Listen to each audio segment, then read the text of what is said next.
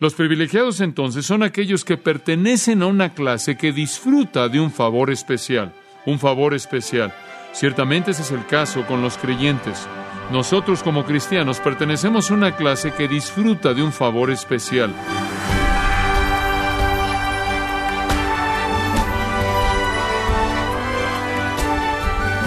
Ser iluminados espiritualmente es una necesidad continua. No podemos ver la vida como Jesucristo lo hace si no nos acercamos a Él. Y el acercamiento a Jesús es continuo. No es un acto de una sola vez. Si usted no mantiene un acercamiento constante con Cristo por medio de las Escrituras, su vida espiritual se verá oscura, sombría y triste.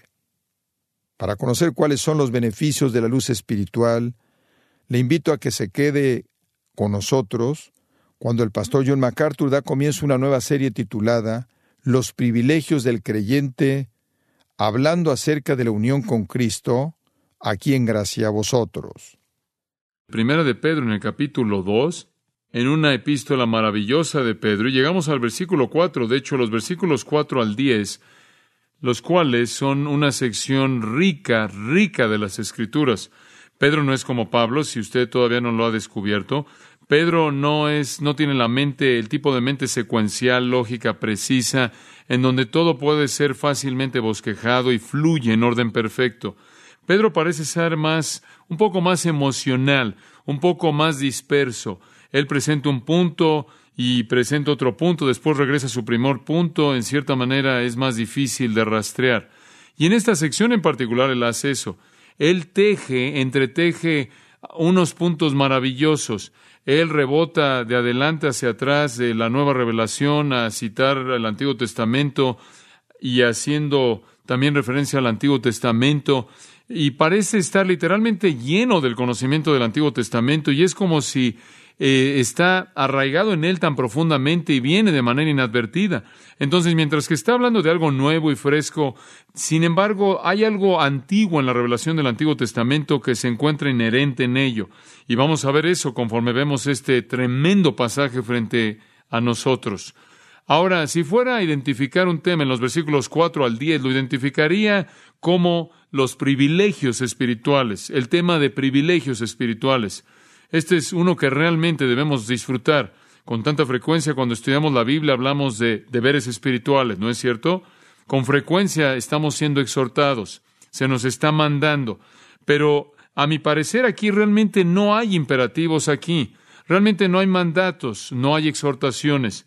Esto no es más que una lista de nuestros privilegios, lo que es nuestro debido a que somos de Cristo.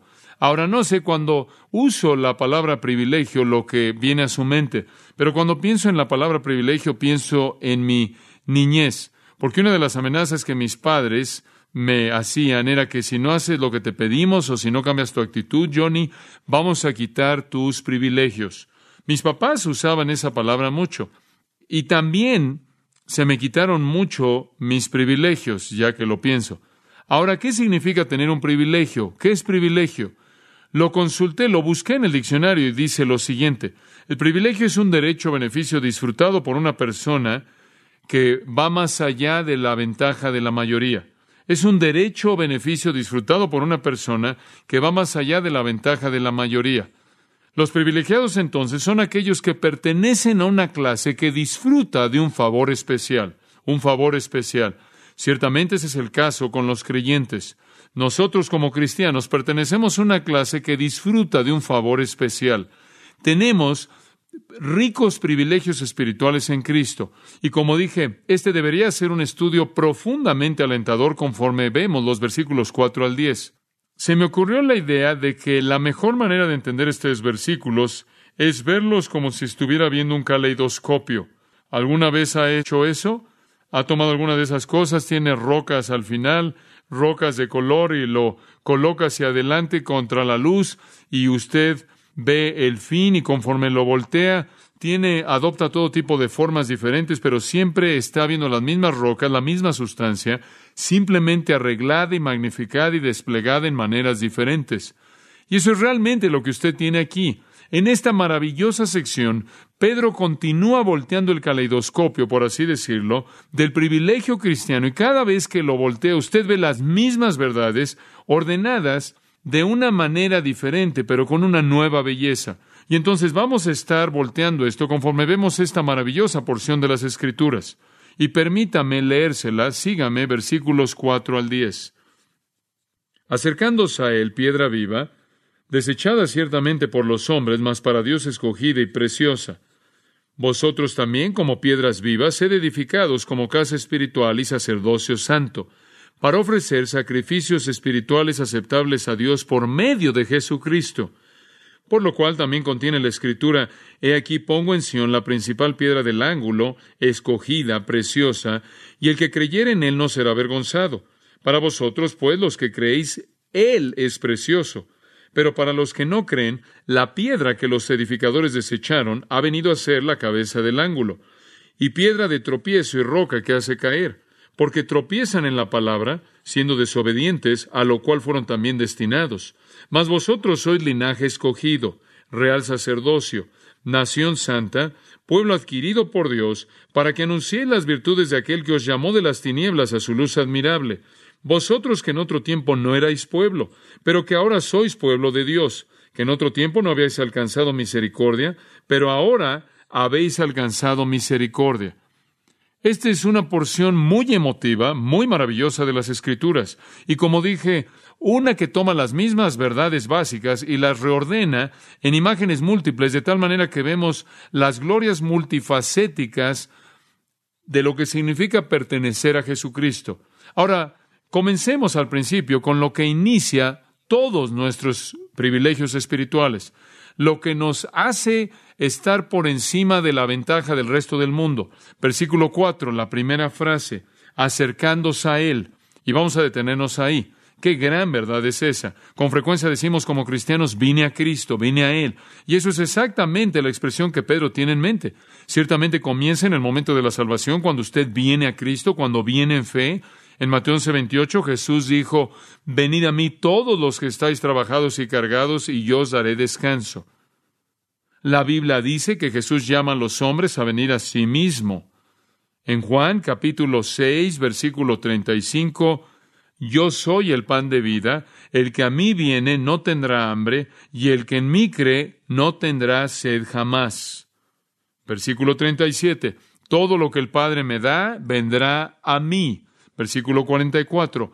Ninguno puede venir a mí si el Padre que me envió no le trajere. Versículo 65. Por esta razón os he dicho que ninguno puede venir a mí si no le fuere dado del Padre. En el capítulo 7, creo que es en el versículo 37, Jesús dice, si alguno tiene sed, venga a mí. Pedro tiene eso en mente. Y por cierto, él oyó de, por parte de Jesús todas esas cosas, él siendo uno de los discípulos, cuando Jesús enseñó. Y entonces él dice aquí, todo comienza con venir a él. Al venir a Cristo entramos en la esfera del privilegio espiritual. No solo la esfera del deber espiritual, sino la esfera del privilegio espiritual. Se acordará, estoy seguro, de esa porción maravillosa en la carta de Pablo a los Efesios, en donde dice en el capítulo 1, versículo 3, bendito el Dios y Padre de nuestro Señor Jesucristo, que nos bendijo con toda bendición espiritual en los lugares celestiales en Cristo. Cuando usted vino a Cristo, usted entró en la esfera del privilegio espiritual. Sí, el deber espiritual, pero también el privilegio espiritual. De hecho, usted ha sido bendecido con toda bendición espiritual en Cristo. Ahora, la idea aquí, como dije, es que inicialmente usted viene a Cristo en la salvación, pero ese no es el significado total que es expresado en el verbo. El verbo aquí, con su pronombre, significa venir con la idea de permanecer o venir con la idea de quedarse o, usando las palabras del apóstol Juan, tanto en Juan capítulo 15 como en primera de Juan capítulo 3, venir y permanecer, venir y permanecer. Entonces la idea aquí es de venir a Él para quedarse en su presencia, venir a Él para permanecer en una comunión personal íntima de comunión y de permanencia. De hecho, esta palabra prosércoma es usada de acercarse a Dios para la adoración continua. Es usada de esa manera en las traducciones griegas del Antiguo Testamento. Una forma de este verbo es el nombre prosélito, el cual significa una persona que estaba alejada, pero que se acercó.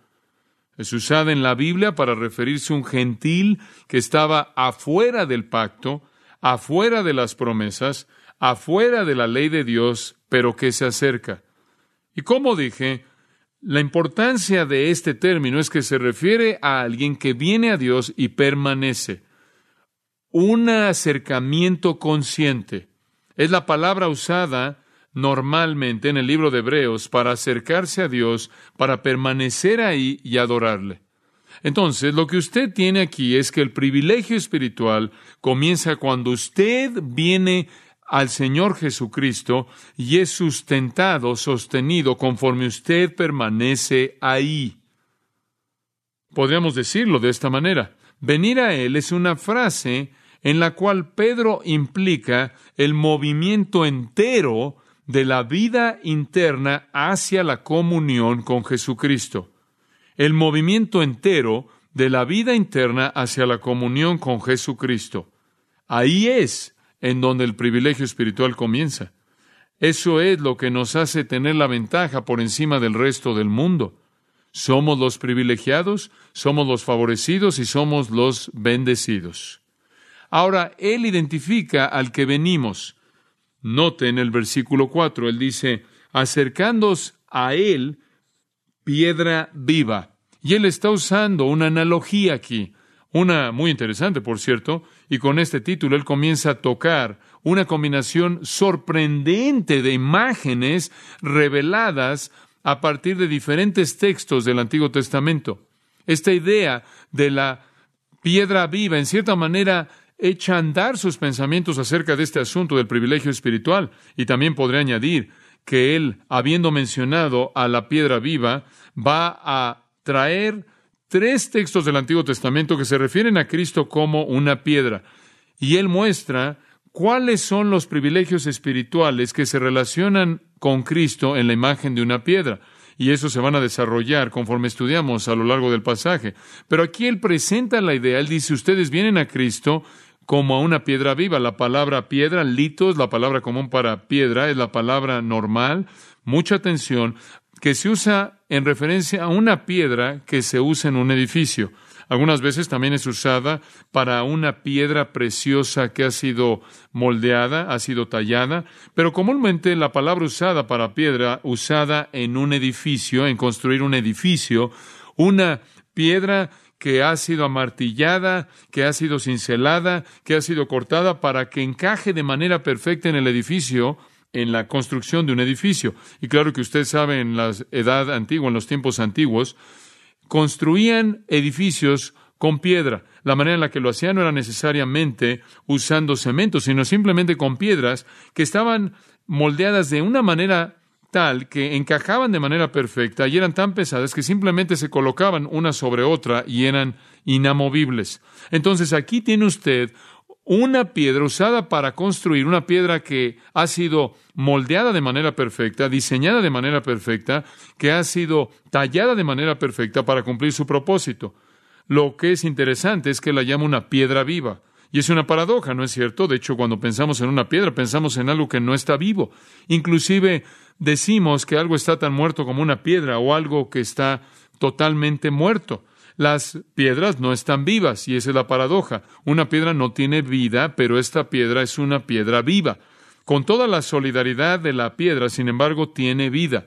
Y aunque esta piedra es la piedra perfecta que se convierte en la piedra angular en el edificio de la iglesia, no obstante, no es solo es una piedra, sino es una piedra viva esta piedra vive. ¿Por qué? Porque es Cristo y Cristo vive, porque Él resucitó de los muertos, Él es una piedra viva, Él está vivo de los muertos, Él tiene relaciones vivas con personas vivas, Él da vida, la cual tiene en sí mismo a todos los que creen, Él es llamado en 1 Corintios 10, 4, esa roca espiritual que estuvo ahí en el desierto, de la cual el agua vino para satisfacer la sed del pueblo de Dios.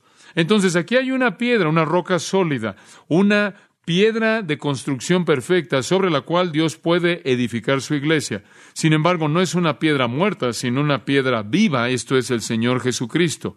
Cristo es esa piedra viva en virtud, como usted sabe, de su propia resurrección de los muertos. Habiendo sido resucitado de los muertos, Él está ahora vivo para siempre. Y Romanos 6, 9 dice que la muerte ya no lo domina. Y Primera de Corintios 15, 45 dice que el postrer Adán, siendo Cristo, se convirtió en un espíritu que da vida. No solo es que Él está vivo, sino que Él da vida. Y debido a su vida, nosotros vivimos. Por cierto, Pedro ya ha hablado de una esperanza viva en el capítulo 1, versículo 3 una palabra viva en el capítulo 1, versículo 23, y él ahora habla de una piedra viva. Ahora, podría añadir como un comentario, notará que no está ahí, no dice la, la piedra viva, sino que debe decir, y acercándonos a él, piedra viva, como a una piedra viva, no solo una entre muchos, sino que cuando no hay un artículo definido en el griego, él o la está enfatizando la calidad, la naturaleza. La idea aquí es que la piedra es Cristo y el énfasis se encuentra en la calidad de esa piedra, la cual está viva.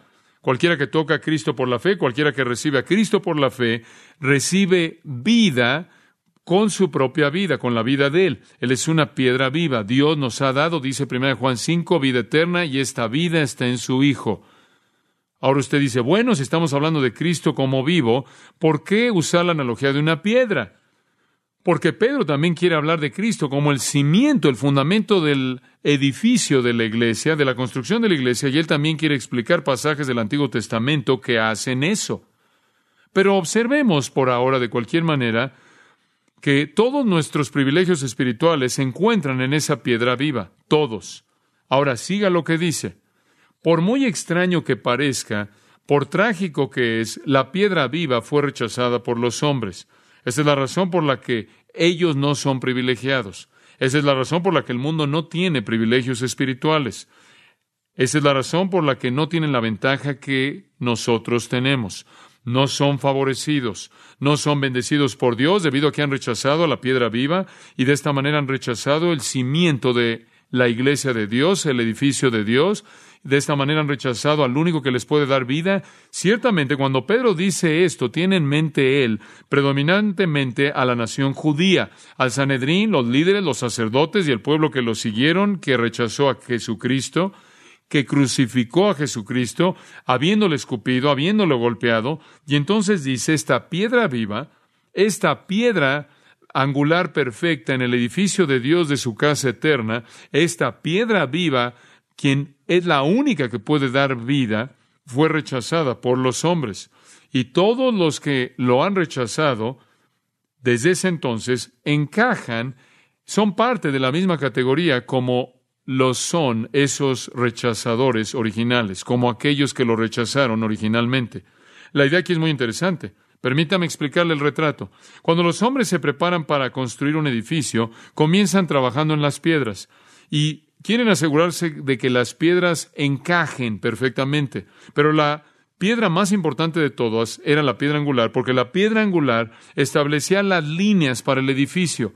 Y era la perfección de la piedra angular lo que mantenía la simetría perfecta del resto del edificio. La piedra angular era como la plomada en toda dirección. Obviamente establecía la dirección para ambos lados como también hacia arriba. Y si alguno de los ángulos estaba desalineado, el edificio habría estado desalineado. Si el ángulo no era un ángulo perfecto recto, si ese era el diseño, entonces el edificio adoptaría una forma torcida o desalineada. Si el ángulo vertical no era el apropiado, el edificio o se colapsaría hacia afuera o se colapsaría hacia adentro. Entonces, todo ángulo tenía que ser absolutamente perfecto. Y todos esos ángulos eran establecidos por una piedra angular masiva con la cual el resto de las piedras tenían que encajar. Ahora, la idea aquí entonces es que vinieron los líderes de Israel queriendo participar en el edificio del templo espiritual glorioso de Dios, y al buscar o al ver la piedra angular al Mesías, Jesús vino y ellos lo examinaron. Y con toda la análisis fino que pudieron ellos ejercer y con todos los ángulos que ellos podían percibir y con todos los instrumentos de medida que tenían en su religión, ellos evaluaron si Jesucristo era realmente el Mesías que establecería la piedra angular del reino espiritual de Dios. Y cuando ellos concluyeron su evaluación, concluyeron que Jesús no era el adecuado y entonces lo rechazaron. En lo que a los líderes judíos concernía, él no aprobó los cálculos de ellos y entonces lo rechazaron. La palabra aquí para rechazo incluye todo eso porque es la palabra griega que significa rechazado habiendo sido examinado, desechado. Es la palabra desechada. Rechazado habiendo sido examinado o rechazado habiendo sido probado. Su rechazo fue de menosprecio. Su rechazo estaba lleno de odio venenoso. Nada era tan inconcebible para ellos como que este Jesús pudiera ser la piedra angular del reino de Dios. Este hombre necio, este hombre pobre, este hombre que literalmente los reprendió con sus denuncias de su sistema religioso, este hombre débil, humilde, este hombre que en últimas fue una cruz y murió, era inconcebible que él fuera la piedra angular de Dios. Este hombre, quien ni siquiera derrocó a los romanos, este hombre que ni siquiera estableció la libertad de Israel de la esclavitud de este ejército invasor y entonces lo rechazaron.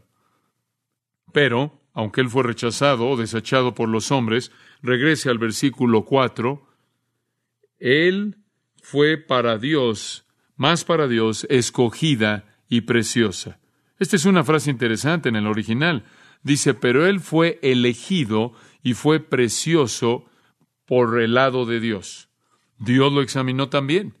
Y Dios midió usando los estándares de su propia perfección, y Dios midió a Jesucristo, y Dios dijo, este es mi Hijo amado en quien tengo qué? Complacencia.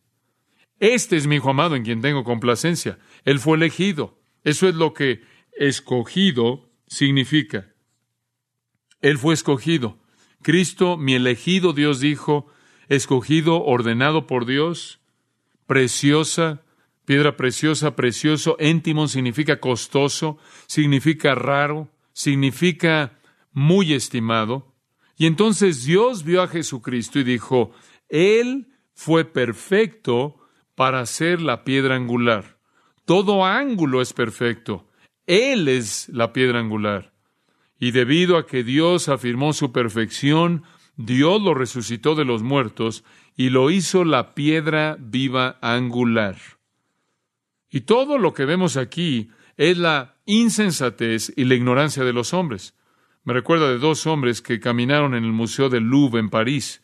Uno de los que estaban ahí, un hombre que valoraba mucho el arte, estaba ahí conforme estos dos hombres se veían el uno al otro, o más bien conforme estos dos hombres veían una de las grandes obras maestras del arte.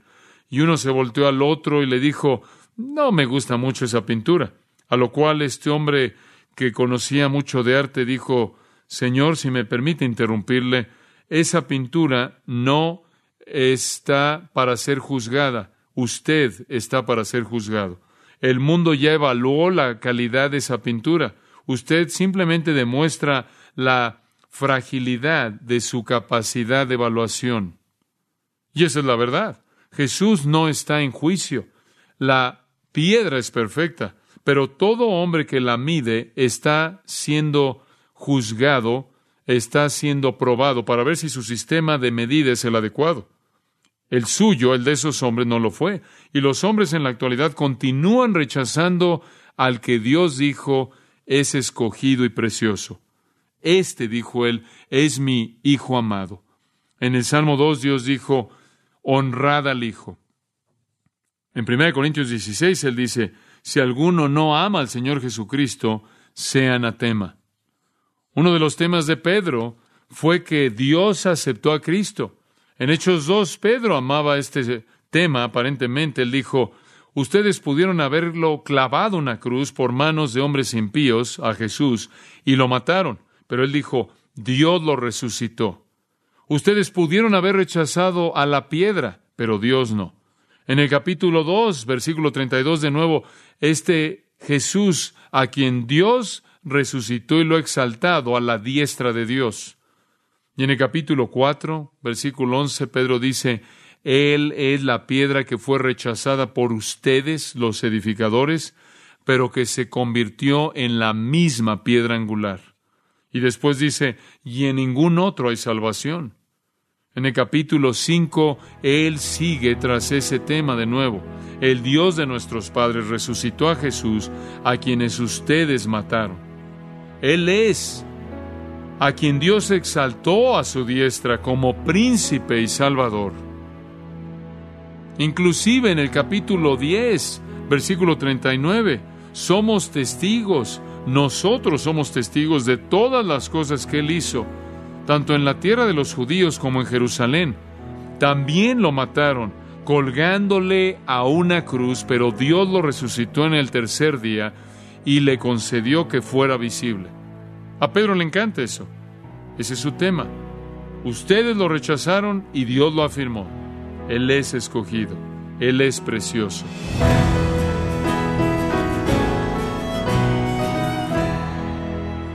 Como ha podido ver, para experimentar el andar en la luz es necesario tener una perfecta unidad con Cristo, reconociéndolo como la piedra viva y como el único que sustenta su existencia.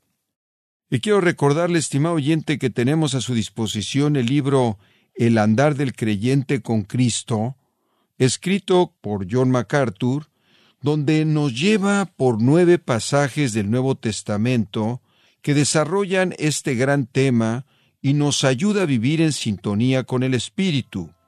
Puede adquirirlo en nuestra página en gracia.org o en su librería cristiana más cercana.